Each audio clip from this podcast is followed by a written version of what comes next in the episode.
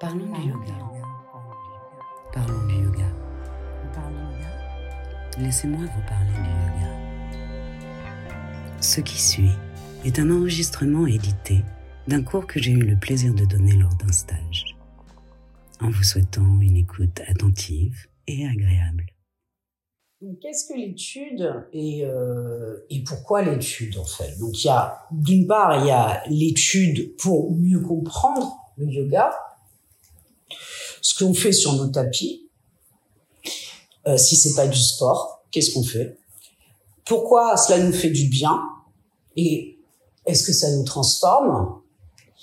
Et si ça nous transforme, ça nous transforme en quoi? Et quel est le processus pour qu'il y ait une transformation? Comment ça fonctionne? Donc, on va passer sur euh, l'intérêt commun avec une activité sportive. On connaît les bienfaits de l'activité sportive, donc c'est pas la peine de revenir là-dessus par rapport au yoga. Ou alors même l'intérêt d'avoir un moment à soi, comme on peut le faire quand on signe pour une activité sportive, ou même quand il s'agit du yoga, par rapport au fait aussi d'être intégré dans une forme de communauté qui peut être très agréable. On va pas s'arrêter non plus là-dessus, parce que ça, ça peut être commun à n'importe quel loisir, et à n'importe quelle activité physique. Donc ça n'a rien de particulier avec le yoga. Donc on passe là-dessus. Euh, mais l'étude, elle a son intérêt parce que à comprendre en fait le but et la manière d'y parvenir, on met plus de sens lorsqu'on pratique posturalement. Disons que si on a une idée déjà de ce pourquoi on est là et comment aller au-delà, bah la, la, transformation elle va être plus pérenne déjà. C'est pas seulement une transformation éphémère le temps de la pratique ou une heure ou deux après la pratique parce qu'on se sent bien. Là, on va essayer d'aller plus profondément. Donc comprendre ce qu'est le yoga, comment y parvenir, etc. C'est gagner du temps, tout simplement. Hein c'est plus clair pour y parvenir. Donc, quand on pense étude, on pense à Svadhyaya. Donc, si vous êtes au courant des huit piliers de la Shtanga, Svadhyaya, c'est le quatrième des niyamas. Dhyaya, étude. Sva, soi. Donc, Svadhyaya, c'est l'étude de soi. Et Svadhyaya, à la base, à l'origine, c'était l'étude des textes sacrés, l'étude des shastras. Aujourd'hui, évidemment, ça a évolué. Parce que pourquoi? On n'avait, il n'avait que les textes sacrés en main pour essayer de comprendre ce qu'était le yoga. Aujourd'hui, on a énormément possible en littérature un livre sur le bien-être actuel peut faire partie du truc. Tout ce qui va nous expliquer, nous faire avancer dans la compréhension peut être intégré dans les lectures de Svadhyaya. Voilà. Des bouquins euh, qui vont euh, avoir une relation, des bouquins de psycho, des bouquins de spiritualité, des bouquins. Il maintenant, il y a une énorme littérature qui va dans ce sens-là. L'idée, c'est de mieux comprendre la chose. Donc, on s'arrête plus seulement au texte sacré. Mais c'est pas seulement Svadhyaya. On peut pas limiter ça à ça. Donc, je voulais déjà vous faire comprendre une chose, c'est que le yoga en lui-même, c'est une recherche. C'est une quête. On va parler d'ailleurs de chercheurs spirituels. Donc, contrairement à ce qu'on peut penser au début, le yoga, c'est pas une discipline figée, tout a été dit et tout a déjà été compris. Loin de là. Loin de là. Parce que pour les Indiens, seul quelqu'un qui a expérimenté Samadhi Nirveja, Asampramata Nirveja, peut connaître la vérité. Les autres, on vit tous dans une sorte d'illusion. Donc on ne peut pas connaître la vérité. On peut supputer, on peut avoir une interprétation, mais on ne sera pas sûr à 100%. On est dans le monde de l'inexpliqué. Donc le yoga, dans ce sens-là, c'est pas une discipline uniquement. C'est une recherche. Et le yoga va et doit évoluer, puisque le yoga est là pour aider les hommes. Donc forcément que pour être utile à l'homme, le yoga doit s'adapter et aux cultures et aux capacités de l'homme selon ses époques et ses besoins. Pour les Indiens, les hommes des Védas, ou euh, juste euh, après Jésus-Christ, on va dire, étaient des, des, hommes aptes à obtenir samadhi rapidement, etc. Nous, on est dans l'époque de Kali Yuga. Et les humains d'aujourd'hui ont un petit souci et de concentration et d'humilité, etc., etc., etc. D'accord? Donc ils sont. C'est pour ça qu'en Inde, s'il y a des lignées qui continuent les austérités et les choses très euh, presque violentes envers eux-mêmes dans une démarche spirituelle, c'est parce qu'ils considèrent que les anciens avaient une valeur bien supérieure et que pour arriver à être à l'état de ces anciens, il faut faire la même chose qu'eux. En France, on peut trouver des gens qui considèrent euh, bah, qu'il faut l'austérité euh, pour que ça ait de la valeur. Ça, moi, je suis pas d'accord. Mais ce sont des interprétations, ce ne peuvent être que des interprétations de toute façon. Et c'est pour ça que je trouve magique le yoga, parce que le yoga peut aller, peut avoir différentes formes selon l'individu. Tu fais ton yoga. Tu définis ton yoga. Il y a des gens qui sont beaucoup plus intéressés par l'aspect psychologique du yoga. Il y en a d'autres qui vont être plus intéressés par l'aspect religieux. Ils vont carrément euh, se convertir dans l'hindouisme. Il y en a d'autres qui vont s'intéresser uniquement au côté énergétique. Il y en a d'autres qui vont s'intéresser, vous voyez, c'est tellement vaste que c'est impossible de dire j'ai tout compris et je fais tout. Non, c'est ça qui est c'est formidable. Le yoga a mille et un visages. Vous allez découvrir votre yoga, ce qui vous à vous vous va. Du moment que ça s'appuie sur ce qui a déjà été vu, expérimenté et validé. Un yoga doit avoir le nom de yoga à partir du moment où il cherche à faire évoluer un concept qui a déjà été perçu et qui va le faire justement évoluer, il va l'affiner, il va le perfectionner pour notre époque, pour nos besoins actuels, etc. C'est ça l'évolution du yoga. Mais il faut quand même le respect du concept d'origine. On fait évoluer, mais tout en remettant en question. La remise en question dans le yoga, elle est primordiale. Et c'est ça qui pallie à notre société d'aujourd'hui, c'est le libre arbitre. Les gens ne savent plus réfléchir, préfèrent qu'on leur dise quoi faire, plutôt que de remettre en question, d'expérimenter par eux-mêmes, de découvrir par eux-mêmes que ça c'est valide, ça, ne l'est pas, et de continuer la démarche. Donc ça demande un libre arbitre, ça demande de remettre en question, de réfléchir par soi-même. Ça va vraiment à l'opposé de ce qui se passe dans la société actuelle. Donc cernons d'abord ce qu'est le yoga. Le yoga, c'est un darshana. Ok, ça fait partie des six darshanas orthodoxes indiens. Par orthodoxe, cela implique que ça, c'est ok avec l'autorité des Védas. Ok, mais il y a beaucoup de darshana. Le bouddhisme, c'est un darshana. Le jainisme, c'est un darshana. Ils sont tous sur un concept qui est commun à tous. Un darshana, c'est pas une philosophie figée, c'est un point de vue. C'est une interprétation d'un concept qui va être commun à tous. Donc c'est comme une école philosophique qui dit bon alors nous on va partir dans cette direction. Il y a ce concept et moi je vais l'interpréter de cette manière-là. Le concept commun à tous les darshanas, quel est-il? Il est question de conscience. Comment se fait-il que notre univers soit régi à la perfection par des lois mathématiques et physiques à ce point-là? Y a-t-il une forme d'intelligence derrière qui permet que l'univers soit comme tel? Évidemment, les religions vont te dire tout de suite, bah, c'est Dieu.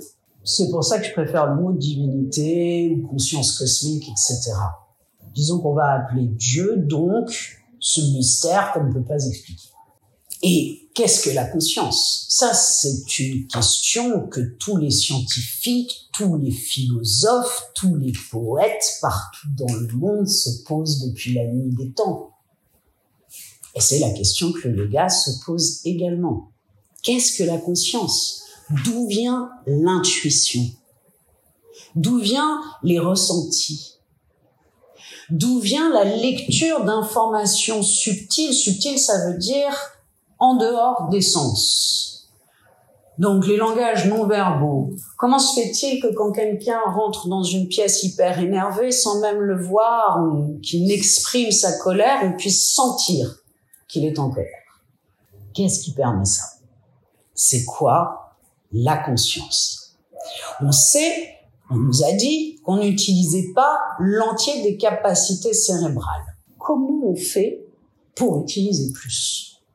On est dans le monde de l'inexpliqué. Personne n'a de réponse fixe à cela. Nous sommes dans une quête de vérité, de réponse. C'est une recherche. Les darshanas proposent donc une interprétation, une voix, un point de vue sur le sujet, car sur le chemin de cette quête, même si nous n'avons pas de réponse fixe à la fin, se dévoile quand même la compréhension du fonctionnement de notre mental. Et un travail au niveau de notre conscience qui va permettre une transformation. Une transformation en quoi? En quelqu'un qui souffre moins. Mais les aléas de la vie, elles arrivent quoi qu'elles arrivent. On ne peut pas les éviter, les aléas de la vie. On ne les contrôle pas. Donc, qu'est-ce qui fait qu'on souffrirait moins? Bah, on voit et on vit les choses différemment. Donc, cette vie, cette transformation, elle opère au niveau de la vision de ce qui est. Ça veut dire que c'est au niveau de notre conscience que nous travaillons pour une conscience de moins en moins altérée. Le concept commun à tous les darshanas est donc la confusion entre le soi avec un S majuscule et le soi avec un S minuscule entre ce qui semble nous définir, notre personnalité, qui a été créée par nos pensées, liées à nos mémoires. Nos mémoires, c'est les expériences qu'on a vécues, c'est nos conditionnements, tout aussi culturels, familiales, éducationnels. C'est tous nos apprentissages. Ça, ça crée notre personnalité. Et nous croyons, mordicus, n'être que cela. Et ce que nous sommes vraiment, à savoir notre conscience, qui est très proche du concept de l'âme.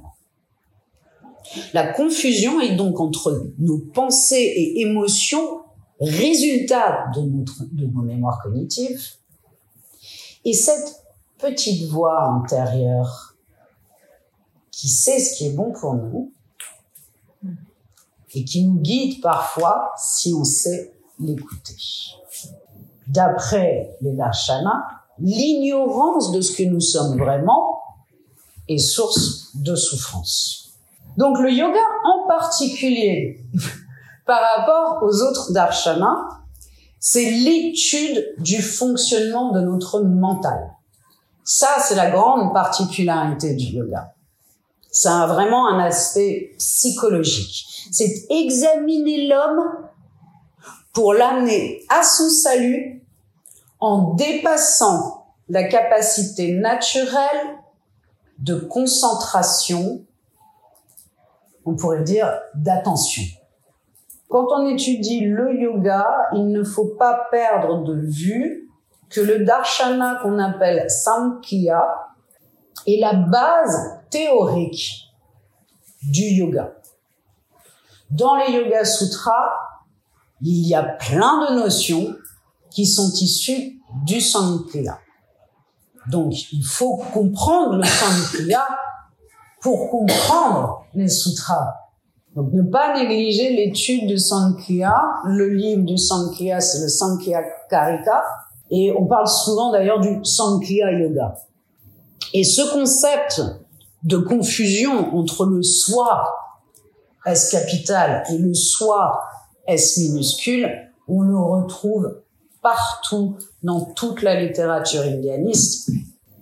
Ils vont employer plusieurs noms possibles pour ce S majuscule. C'est dans le Sankhya, ça porte le nom de Purusha. Dans les Yoga Sutras, ça porte le nom de Atman. Mais ça porte aussi le nom de le suprême. Ou ça porte aussi le nom de le témoin. Et il va y en avoir d'autres, des appellations. Donc ça, ça peut effectivement porter un peu à confusion, cette multitude de noms. Mais on parle bien de la même et unique chose le soi avec un S majuscule, aka Purusha, aka Atman, aka le témoin, c'est en fait notre conscience sous sa forme la plus pure, non altérée. Et le soi avec le petit s, c'est aussi ce qu'on appelle le moi. Dans le Sankhya, c'est ce qu'on appelle Prakriti. Pourquoi on parle toujours du lien mental-corps Parce qu'en fait, quand on a des pensées, quelles qu'elles soient, par rapport à un événement passé ou par rapport à un événement présent, on a une émotion qui est liée à une pensée. C'est comme ça que l'humain fonctionne. C'est toujours avec une émotion. Qu'est-ce que c'est une émotion dans le corps humain? Ce sont des hormones. Donc le cerveau génère une pensée, qui envoie un message et le corps génère des hormones et ça crée une émotion. C'est ça le lien entre le mental et le corps. Et nos émotions, effectivement, peuvent se loger dans notre corps. On parle de nœuds psychoaffectifs. Pour les Indiens, ce sont des granthis.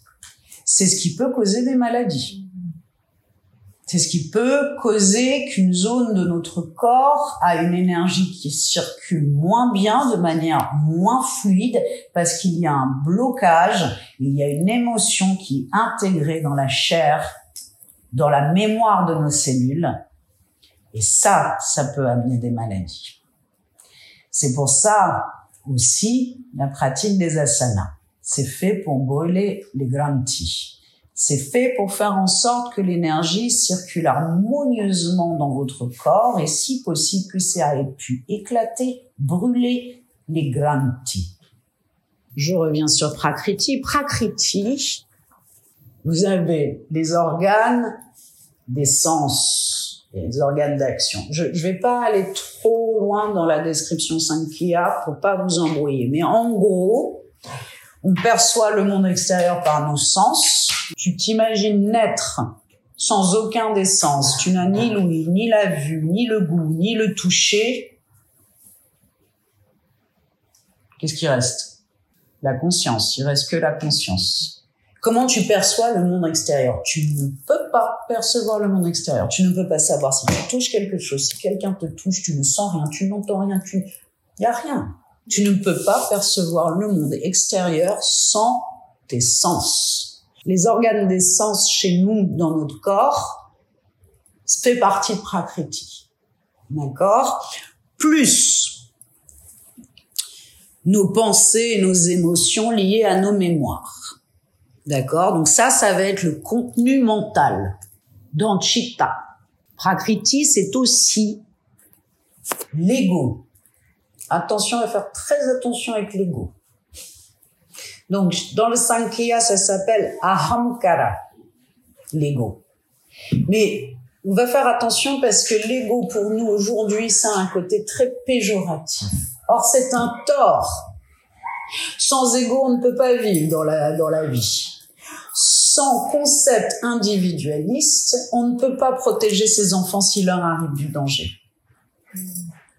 Sans nos mémoires, on ne peut pas prendre la voiture si on oublie systématiquement comment conduire.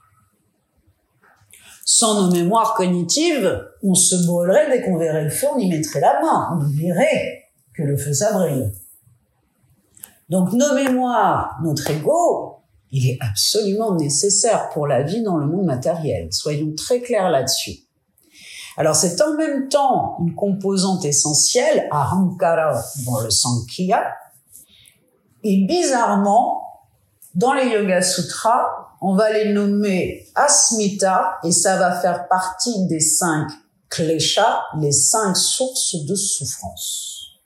Asmita, c'est je, le mien, moi toute expérience passe par le prisme de, je vais dire, égotisme plutôt que juste égo. D'accord? Ce prisme, nous ne savons pas faire sans.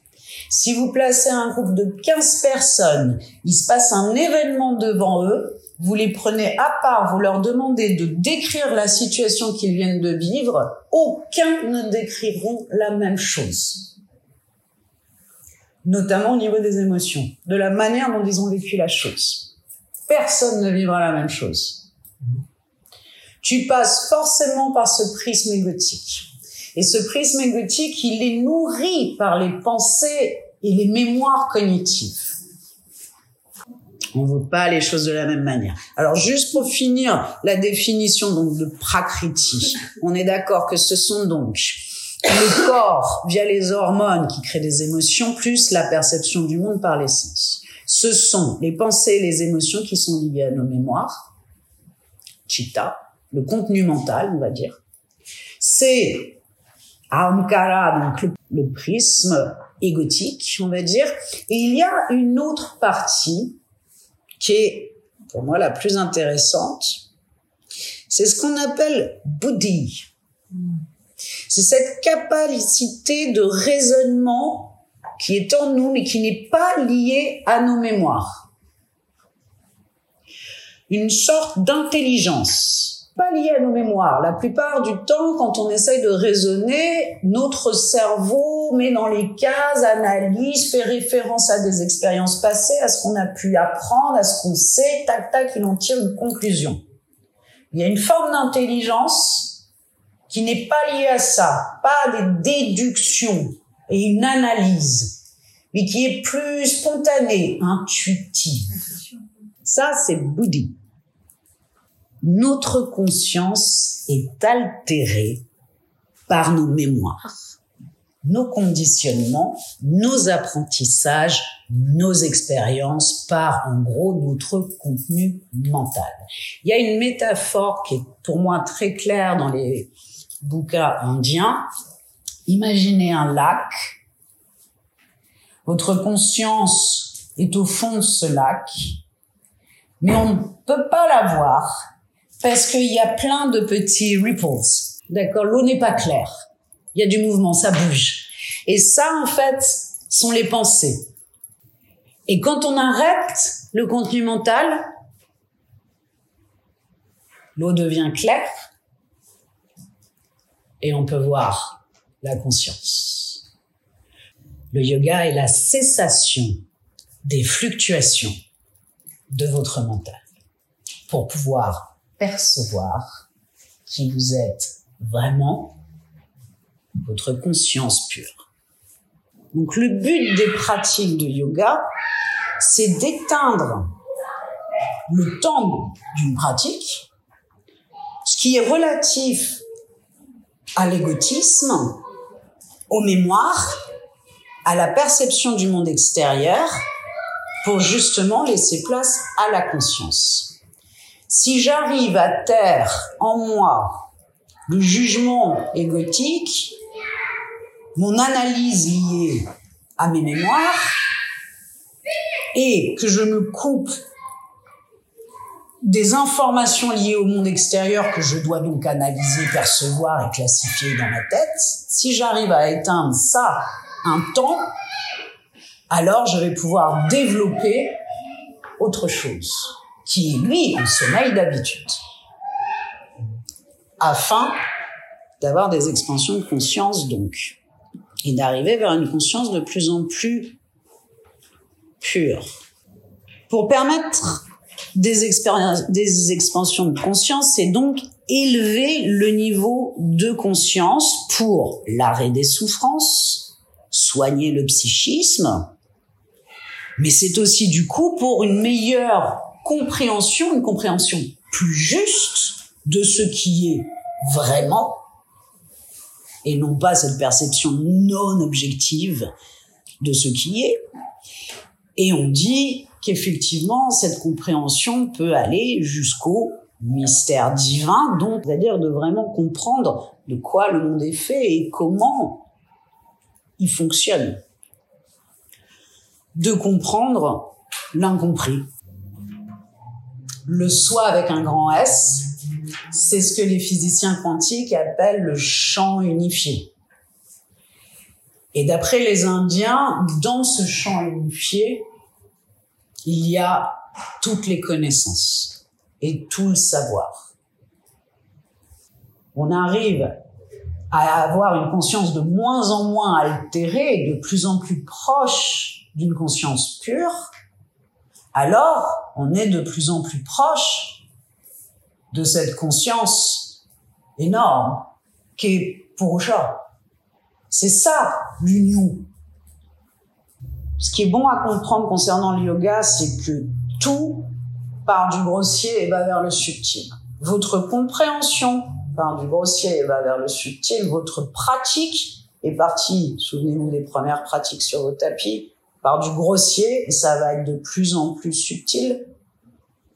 Tout. Et dans le yoga, c'est ça qui peut être complexe, c'est que un même aphorisme peut avoir plusieurs significations. Une signification grossière, plus ou moins grossière, un peu moins grossière, subtil, subtile, moins subtile, plus ou moins subtile, beaucoup subtile. Une même chose va avoir plusieurs significations. Donc, pensez à Svadhyaya l'étude de soi. Là, maintenant, qu'on vient de passer ce qu'on a déjà dit, l'étude de soi, d'accord, mais l'étude de soi, le petit soi ou le grand soi? Eh ben, les deux. Ça commence par l'étude du petit soi, ça mène à l'étude du grand soi. Pour revenir légèrement en arrière, donc, le yoga, c'est pour permettre des expansions de conscience qui veut exactement dire la même chose que élever son niveau de conscience pour arrêter de souffrir. Parce que si tu as une compréhension plus juste, donc sans émotion, de ce qui est vraiment, alors tu vas visualiser les choses, les vivre autrement, les percevoir autrement, les juger autrement, tu vas les expérimenter autrement. Et la sortie du cycle, effectivement, ça c'est le yogi des Yoga Sutras. L'homme des Yoga Sutras, si vous lisez les Yoga Sutras, en fait, vous comprenez que le but, c'est à Sampranata Samadhi. Mais ce but-là, c'est la mort. C'est la sortie du cycle des réincarnations. Donc c'est sûr que on, on peut pas profondément étudier le yoga si on ne croit pas à la réincarnation. Parce que les mémoires akashiques, sont pas liées à ta vie d'aujourd'hui. Elles sont liées à tes vies passées.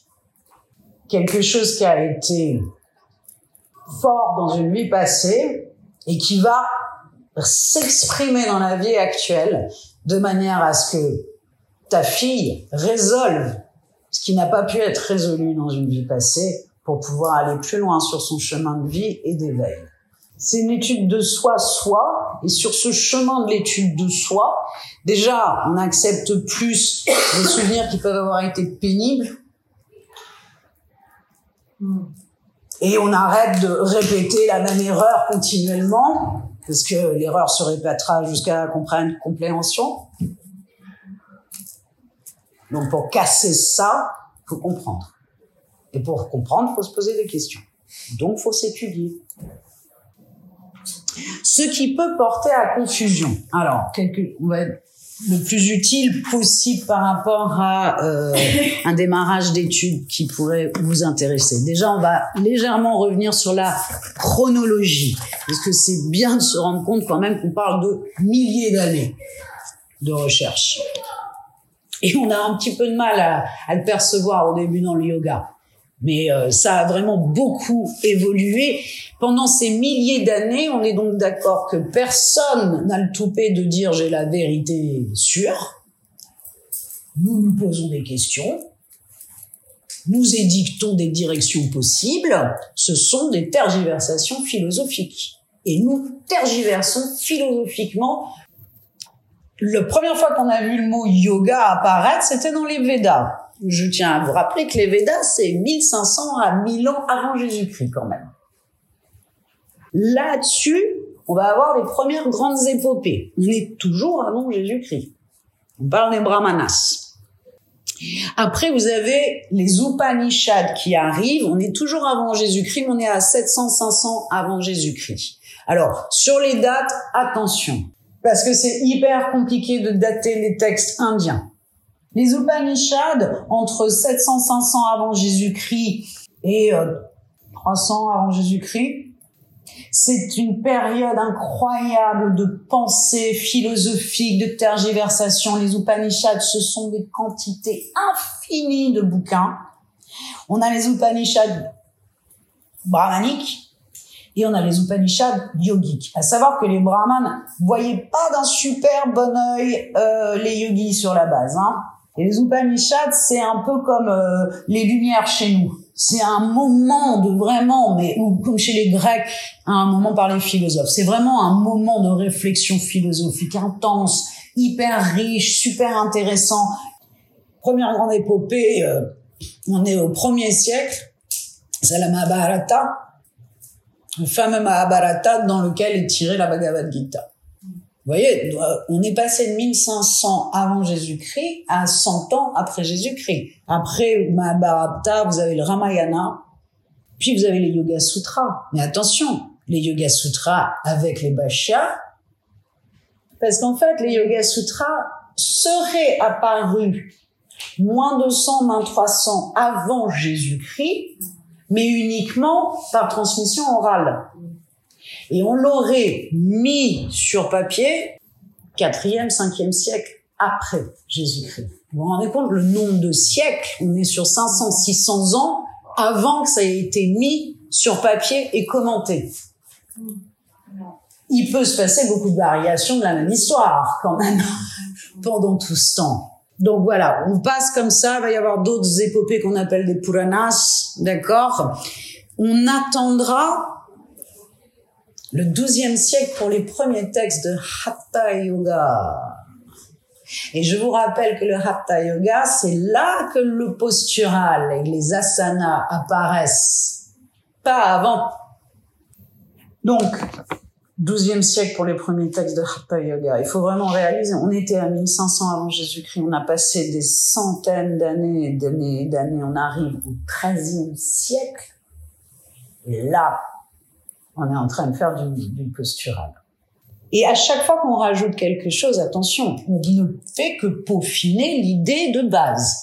Le Hatha Yoga, c'est pas un truc à part qui a tout réinventé. C'est un truc qui a pris en considération ce qui a été dit, fait, validé avant, et on va rajouter. On va peaufiner, on va affiner. D'accord? Dans les Yoga Sutras, vous ne verrez pas le mot Kundalini vous ne verrez pas le nom des chakras. Il n'y a pas de cosmologie. Ça, ça vient du tantrisme. Donc, c'est les mêmes concepts, parce qu'on parle des chakras dans les Yoga Sutras, c'est juste qu'ils n'ont pas les noms qu'on connaît. Et donc, on évolue. Et le Hatha Yoga, c'est juste une évolution de ce qui a déjà été fait avant. Bon après, donc après, on passe, mais vraiment, c'est l'effervescence du 12e, 13e siècle avec le Hatha Yoga qui va nous, qui va vraiment nous, nous intéresser. Après, effectivement, il y a l'Advaita Vedanta de Shankara, euh, il y a le Hatha Yoga de Pradipika qui est une compilation des premiers textes de Hatha. L'homme actuel est moins capable de se mettre dans le niveau de concentration pour l'assise. Donc, on a inventé des nouvelles pratiques, des nouvelles choses pour l'amener à être capable. D'où l'invention de la pratique posturale. Donc, une pratique avancée de yoga, c'est pas les deux pieds derrière la tête ou un scorpion. Pratique avancée de yoga, c'est des pratiques méditatives. Ce qui peut porter aussi à confusion, c'est le sanskrit. C'est une langue extrêmement complexe, beaucoup euh, d'interprétations possibles. Donc, la signification d'un mot peut changer selon le contexte plusieurs mots pour un même terme. Et on parle de translittération. Et de là-dessus, on va traduire le sanskrit écrit avec notre alphabet, en général en anglais, puisqu'on est en Inde, et après de l'anglais au français. Donc forcément qu'on y perd. Hein une interprétation des sutras eux-mêmes, des aphorismes, une interprétation des commentaires, et puis après il y a les commentaires des commentaires. Il va y avoir plusieurs lignées. Et chaque lignée va avoir une interprétation elle aussi. Et tous les livres ont été écrits plus ou moins par différentes lignées. Donc il y a des livres qui se contredisent. Et dans la même lignée, il y a même des gens qui se contredisent. Regardez dans la Stenger. C'est pour ça qu'il faut rester dans une sorte de libre arbitre et regarder ça et étudier ça avec curiosité, se valider ce qu'on considère comme être juste, mais toujours en gardant la possibilité de changer d'avis et chercher, continuer à chercher sa propre interprétation en s'aidant effectivement des livres, mais il faut être conscient qu'effectivement, vous pouvez vous prendre un Upanishad et puis un deuxième, et tout d'un coup réaliser qu'ils disent pas la même chose, ça va être de prime abord hyper confusionnant, mais plus vous lisez, plus vous allez comprendre. Et ça va plus vous déranger au bout d'un moment, plus du tout. Ce qui peut être très perturbant, euh, c'est leur tournure littéraire. Euh, il y en a plein et euh, il y a des exagérations, beaucoup, beaucoup d'exagérations. Ils aiment bien les exagérations. Les nombres, par exemple, vous avez beaucoup de nombres, il y a 72 000 nadis, nanani, et nanana. C'est plutôt de l'ordre du symbolique que de l'ordre du factuel. C'est la limite du mensonge. Alors les métaphores, beaucoup de métaphores, beaucoup étaient poètes plus qu'autre chose, donc euh, beaucoup de métaphores. Plus on lit, plus c'est abordable. Alors les tournures littéraires, genre neti neti. Donc neti neti, ce n'est ni ça ni ça. Parce qu'en fait, la conscience, quand on est dans cet état de conscience, c'est indescriptible par des mots. Indescriptible. Ce qu'on ressent, il n'y a pas assez de mots pour le décrire. Donc, bah, si on ne peut pas le décrire avec des mots, tout ce qu'on peut dire, puisqu'on peut pas dire c'est comme ça, eh ben c'est ni ça ni ça. Il y a surtout au moment du Hatha Yoga, donc euh, dans le Hatha Yoga Pradipika ou les textes de Hatha Yoga, les Upanishads de Hatha Yoga, euh, il y a un langage codé. Alors, moi j'ai mon interprétation et je trouve que ça a du sens. C'est à cause des invasions musulmanes. Il y a eu trois grands moments d'invasion musulmane euh, en Inde, on est d'abord 700-500 ans avant Jésus-Christ, les Upanishads. Ok, d'accord. Il y a eu deux, pendant 200 ans, il y a carrément eu un sultanat installé à Delhi, d'où euh, le Taj Mahal, et 200 ans de massacre de yogis, de yogis qui se cachent pas le droit de pratiquer sous peine d'être massacré. Donc, comme toute société secrète opprimée, Si elle veut continuer à faire ce qu'elle fait, elle va utiliser un langage codé pour que seuls les initiés ou ceux qui savent de quoi on parle comprennent.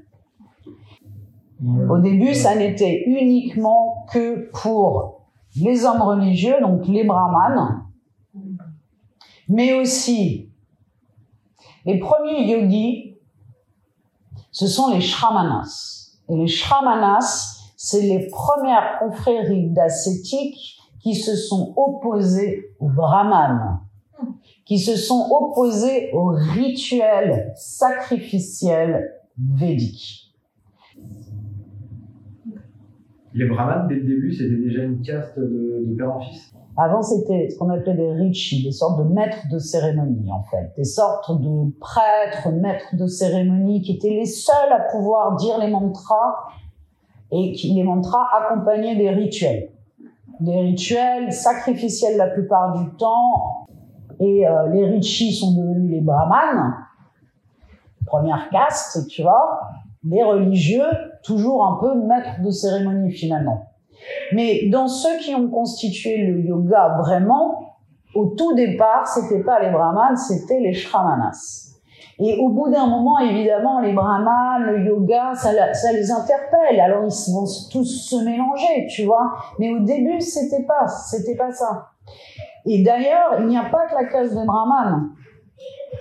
Siddhartha, Bouddha, c'est un prince, c'est un kshatriya. C'est la deuxième caste, la caste des guerriers. Dans la caste des guerriers, c'était des princes, c'était des gens hyper éduqués, et eux, ils ont beaucoup contribué à l'évolution de la pensée yogique, parce qu'ils ont réfléchi.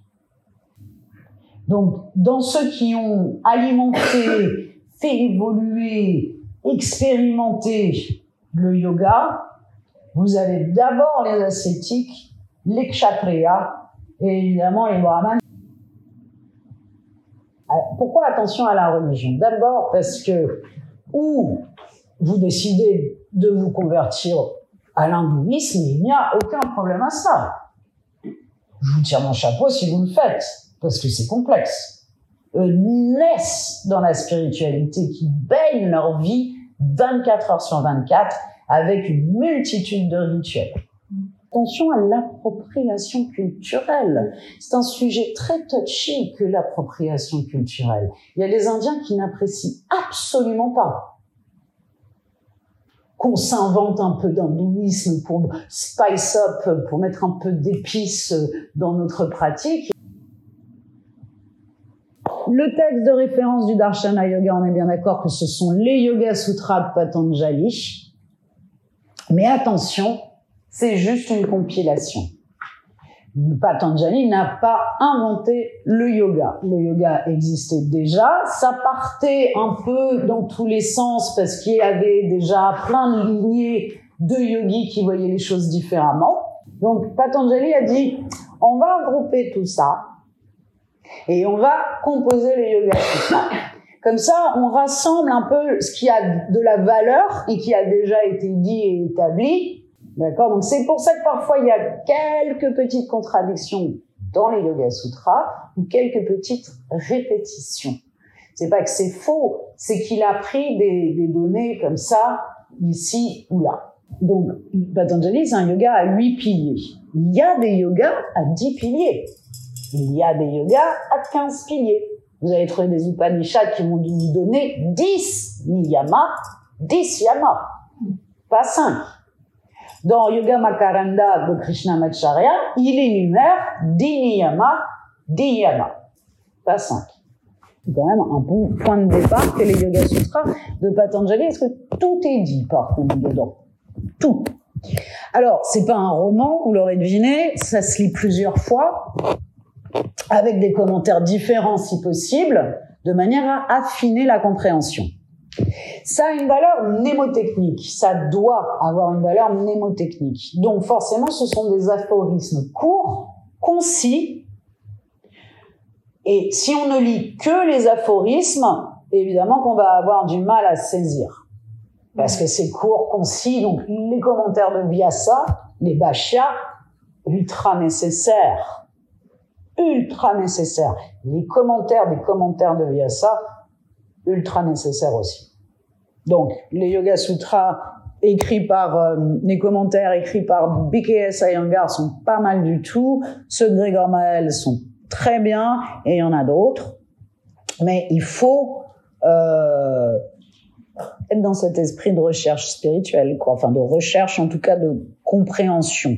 Pourquoi la valeur mnémotechnique Qu'est-ce Pourquoi est-ce que l'oral prime sur l'écrit en Inde?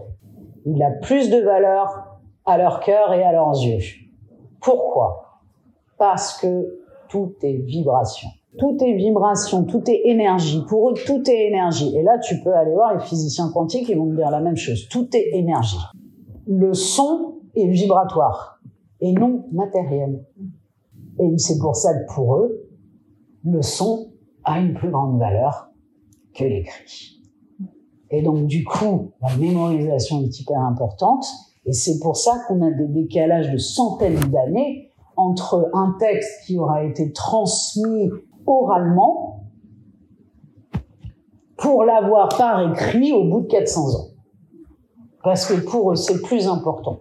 Ça a plus de valeur. Et ce qui est marrant, vous voyez, dans la symbolique, quand on représente Patanjali, vous l'avez peut-être déjà vu, il y a mille têtes de serpents, de cobras. Mais ça, c'est tous les gens qui racontent l'histoire, c'est tout. C'est pour dire que pendant toutes ces années où ça a été transmis oralement, ça a été transmis oralement par mille et une têtes. D'ailleurs, le quatrième chapitre des Yoga Sutras, on n'est même pas sûr que ce soit Patanjali qui l'ait écrit. Parce que la, la, tournure littéraire est quelque peu différente. Alors, euh, ça pose, porte à confusion. On se dit qu'éventuellement, c'est peut-être un petit rajout par quelqu'un qui est passé derrière, parce que ça leur arrivait vachement. Ils prenaient un Upanishad, par exemple, ils, ils, prenaient une partie euh, qui leur plaisait, et puis ils, ils rajoutaient avant et après. Donc, l'homme des sutras cherche à se dépasser par la volonté et la maîtrise. Il faut vraiment pas perdre de vue à qui il s'adresse. Parce que les Yoga Sutras de Patanjali, clairement, ils ne s'adressent pas à l'homme commun. Encore une fois, l'expansion du yoga auprès de l'homme commun que nous sommes, va falloir attendre le tantrisme pour ça. Jusqu'au tantrisme, ça n'est supposé être destiné qu'à des grands penseurs ou des ascétiques ou des grands religieux. Mais ça rentre pas dans le foyer pour le bien-être des uns et des autres. Ça, on attend le tantrisme.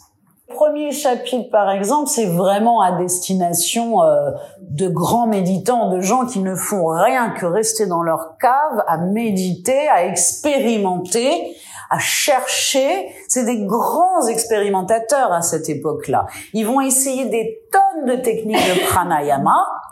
Il y en a qui vont être dangereuses, qu'on va abandonner. On va essayer d'autres choses. Donc il faut pas oublier ça. Quand on lit les sutras, ça ne nous, ça ne s'adresse pas directement à des gens comme nous, mais si l'idée du yoga c'est d'évoluer et de l'adapter à nos cultures, aux besoins des hommes d'aujourd'hui, etc., etc., c'est quand même le texte de base sur lequel se reposer pour l'adapter à notre époque. Comme par exemple, c'est brahmacharya à l'ancienne, c'est pour des religieux, donc ça veut dire abstinence sexuelle. Aujourd'hui, brahmacharya, pas du tout. Je vous rappelle quand même que l'ashtanga, ce sont des householders, c'est des pères de famille. Patabi était père de famille, Krishnamacharya était père de famille, et euh, Brahmacharya, qui est le maître de Krishnamacharya, était père de famille aussi. Donc il faut adapter les concepts à notre époque. Quelque chose qui peut aussi porter à confusion, c'est le refus des plaisirs et des désirs. On a l'impression quand on lit les Yoga Sutras ou certains textes que en fait, euh, faut plus vivre. Hein. Faut se couper de tout. Euh, le monde est horrible. Ce n'est que désir, ce n'est que plaisir, que futilité. Euh, il faut absolument être un ascétique qui se refuse tout ça. Le sutra numéro 2, dans le chapitre 2, le sutra 18 du chapitre 2 dit clairement Le monde matériel, donc prakriti, est là pour en jouir ou pour en être libéré. Donc, ou tu choisis d'aller à l'extrême, et tu veux la sortie du cycle des réincarnations, et donc vas-y, mets-toi dans une grotte, loin de toute stimulation, parce que sinon ça marche pas. Hein. C'est le concept des monastères. Hein. Ils vont pas, les, les, les, moines ne vivent pas euh, parmi nous dans la société où il y a une boîte de nuit, un bar sympa et tout ça. Non, ils s'enferment dans des monastères de manière à ne pas avoir de stimulation qui va leur donner envie, qui va les perturber peut être faible. S'il faut enfermer des moines pour être sûr que euh, voilà, il n'y aura pas de stimulation ou de choses qui vont venir leur perturber, les perturber, c'est que le propre de l'humain, ce n'est pas de vivre une vie d'austérité. Ce que je voulais euh, rajouter aussi par rapport au refus des plaisirs et des désirs, euh, vous voyez dans les cléchats, le dernier cléchat là, c'est euh, la peur de la mort en fait. C'est l'attachement à la vie qui crée la peur de la mort. Alors c'est marrant quand on pense du coup que le but final des Yoga Sutras, c'est donc la mort. Mais pourtant, cette peur de la mort et cette souhaite pas mourir, donc tu ne souhaites pas sortir du cycle des réincarnations. Ah, le Yoga Sutra, le Sutra 9 du deuxième chapitre, dit L'attachement à la vie et la peur qu'elle engendre existent même chez les plus érudits, chez les plus sages. Donc c'est le propre de l'humain. Ça veut dire, c'est vraiment, on revient sur l'homme des sutras n'est pas un homme commun, est un homme qui veut se dépasser des capacités classiques de l'homme humain. Nous, on en est plutôt à vouloir utiliser le yoga pour mieux vivre, évoluer sur nos chemins de vie et de conscience. Le tout, c'est de ne pas être esclave de ses désirs. C'est d'arrêter de désirer ce qu'on n'a pas. On peut continuer à désirer sa femme ou son homme. On l'a déjà. On peut désirer à rester dans la situation on est. Vous voyez ce que je veux dire? C'est placer le désir autrement. Et les plaisirs, c'est chouette les plaisirs. Le tout, c'est de pas être esclave, de pas se dire j'ai besoin sans ça, je ne peux pas être heureux. La gratitude et euh, l'acceptation de ce qui est, c'est une grande part de Santosha. Prochaine confusion, prochaine chose qui peut porter à profusion aussi, c'est le pranayama, par exemple. Donc, on pense que les asanas, c'est donc une forme de pratique, le pranayama, c'est une forme de pratique, et après, on fait de la méditation, c'est une autre forme de pratique. Le pranayama, ce sont des exercices liés à votre souffle qui va amener un état d'onde cérébrale en vous qui est propre aux états de méditation. C'est le pranayama qui vous mène aux états de méditation. Ce n'est pas séparé aussi un truc qui peut vous porter euh, à confusion, on n'arrête pas de penser lorsqu'on médite. Donc l'idée première, c'est de se dire, ok, donc en fait méditer, c'est pas penser. C'est faux. Si vous pensez à ce que je vous ai expliqué sur Bouddhi, il y a des formes de pensée qui ne sont pas issues de vos apprentissages et de vos mémoires. Celles-là, elles sont bien. C'est pas qu'on arrête de penser quand on médite c'est qu'on arrête les pensées liées à nos émotions, à nos mémoires, à nos apprentissages. C'est les vritti qu'on arrête, les fluctuations, pas les pensées c'est mettre en sommeil ce qui est d'habitude propre à notre hémisphère gauche et qui est dominant, de manière, du coup, en mettant en sommeil ça, à mettre d'abord en réveil d'autres zones de notre cerveau qu'on utilise peu d'habitude, empathie, intuition, langage non verbaux, etc. Et après, dans cet équilibre, donc on va se couper du monde extérieur. Si on se coupe des sens, on se coupe du monde extérieur. Et dans la, vie normale, les jours de tous les jours, en fait, le fait d'être, de, vivre et de voir et d'analyser le monde qui nous entoure, ça fait des pertes d'énergie. On a besoin d'énergie pour capter quelque chose, le classifier dans notre tête, le mettre dans une case, euh, en faire des rapprochements avec des expériences passées, etc., etc., etc. Donc notre énergie, elle se divulgue vers l'extérieur pour pouvoir analyser l'extérieur.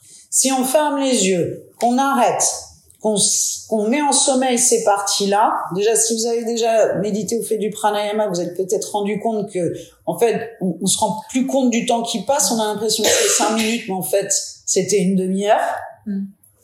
Preuve que l'air de votre cerveau qui gère ça, bah, c'est mis en sommeil, tout simplement. Moi, j'ai l'impression parfois d'être microscopique ou absolument énorme. Ma notion de d'espace est complètement et, euh, et donc vous mettez, vous, vous développez ces parties-là. Plus vous les développez, plus elles sont présentes et plus dans la vie de tous les jours vous allez être à, même de les utiliser. Je voulais vous parler vaguement de quelques petits problèmes de, je dis sémantique, qui peuvent vous porter à confusion. D'abord le mot âme dans les euh, traductions. D'accord? J'ai dit que c'était proche du concept de l'âme pour le chat. Mais attention, l'âme, c'est bien ça qui se réincarne. Mais si ça se réincarne et qu'on porte nos mémoires des vies passées, alors c'est pas notre conscience la plus pure. Notre conscience la plus pure, elle n'a plus aucune mémoire. Pas même de nos vies passées. Donc, une conscience, notre conscience avec la petite couche de mémoire akashique dessus, ça peut pas être Purusha. C'est notre corps astral, qu'on appelle aussi corps causal. Donc c'est pour ça que moi la traduction avec le mot âme m'embête un chouïa. Euh, aussi un truc donc euh, les yamas, les niyamas, j'aime bien faire vraiment comprendre tout ça. Ça, c'est par rapport à notre culture judéo-chrétienne. On a l'impression que c'est les dix commandements, le truc. C'est pas les dix commandements. Les yamas et les niyamas ne sont pas des injonctions. Ce sont des supports de réflexion. Pense au yama, au niyama, vois ça, intègre ça dans ta vie, juste observe. Dis-toi peut-être, tiens, une semaine, je vais faire attention à Hagusa. Qu'est-ce que c'est, qu'est-ce que je sens comme violent autour de moi pendant cette semaine, qu'est-ce que j'aurais pu éviter de faire ou de penser, par exemple, pour ne pas aller dans le sens de la violence, mais dans le sens de la non-violence? C'est vraiment libre à vous de vous aider de ce qui a été édicté avec valeur pour vous améliorer, mais au nom de personne que vous-même, d'autres que vous-même. Euh, dernière petite chose, vous avez deux pratiquants sur leur tapis, ils font exactement la même série, mais il y en a un, il va être crevé, claqué, l'autre, il va être serein et énergisé à la fin. Qu'est-ce qui a fait la différence? Il y en a un qui fait du sport et l'autre qui fait du yoga. Hmm. C'est l'intention qui prime. C'est l'intention dans laquelle vous vous mettez sur vos tapis qui va faire la différence. Si vous vous dites, je me mets sur mon tapis parce que je veux être en bonne santé, je veux avoir un beau corps, un beau petit cul, je veux cramer auprès de mes copines en faisant un handstand, je veux euh, être meilleur que ma voisine parce que je l'aime pas et ça va toutes les boules. Je veux... C'est pas du yoga.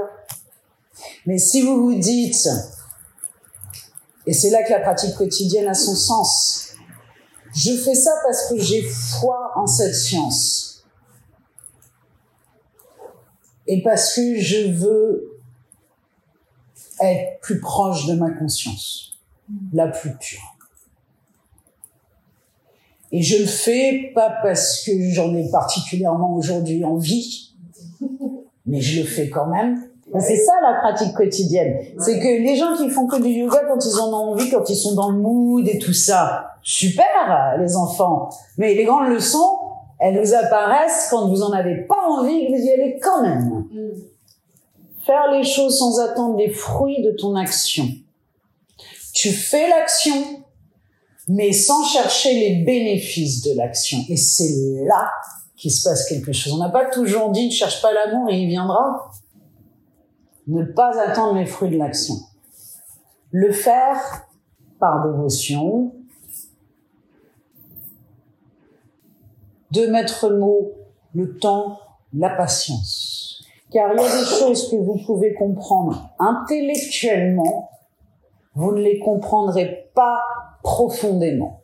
Il faut les vivre, il faut le pratiquer, il faut étudier, et ça vient à vous petit à petit, petit à petit. Donc il faut, dans la démarche yogique, on rend d'abord le corps sain, on fait en sorte que l'énergie flotte harmonieusement, on essaye de brûler les nœuds psycho-affectifs, les gramtis, c'est les asanas.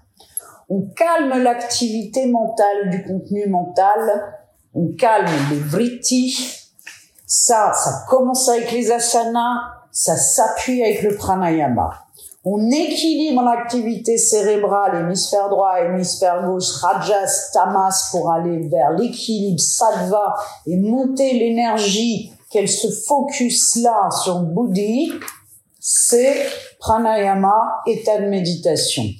Et après, on va rentrer dans des états de plus en plus profonds de concentration, ce qui peut éventuellement permettre d'accéder au champ. Et c'est là qu'on dit qu'on a des informations qui nous sont révélées. Car nous sommes dans un monde de vibrations électromagnétiques. Toute onde est mesurable par une fréquence et porteuse d'informations. Quand vous allumez une radio analogique, c'est-à-dire pas une radio sur Internet, mais analogique, elle prend une fréquence qui est manifestement invisible à vos yeux, mais elle le capte et elle vous le rétribue. Nous sommes des antennes émettrices, réceptrices d'informations électromagnétiques. Nous en dégageons, nous en absorbons de, ce, de cet espace qui semble vide n'est pas vide. Et vous voyez, je suis pas la plus puriste, et si j'ai eu droit à ça, je vois pas pourquoi quiconque ne pourrait pas y accéder. Donc, il, voilà, faut se relaxer et se déculpabiliser de manger parfois de la viande, euh, boire un peu d'alcool, ou ceci ou cela, ou pas être parfait, ou faut pas se culpabiliser. Vous le faites pour vous. C'est vous avec vous-même. Donc sur ce chemin, la vision va changer, la vision des change, change graduellement dans la vie de tous les jours. En fait, c'est ça qui est magique, c'est que c'est pas sur le tapis, au moment de la méditation, qu'il va y avoir un changement drastique de dingue en fait. Le changement, il est petit à petit, minime, step, baby step par baby step. De mettre le mot, le temps, la patience.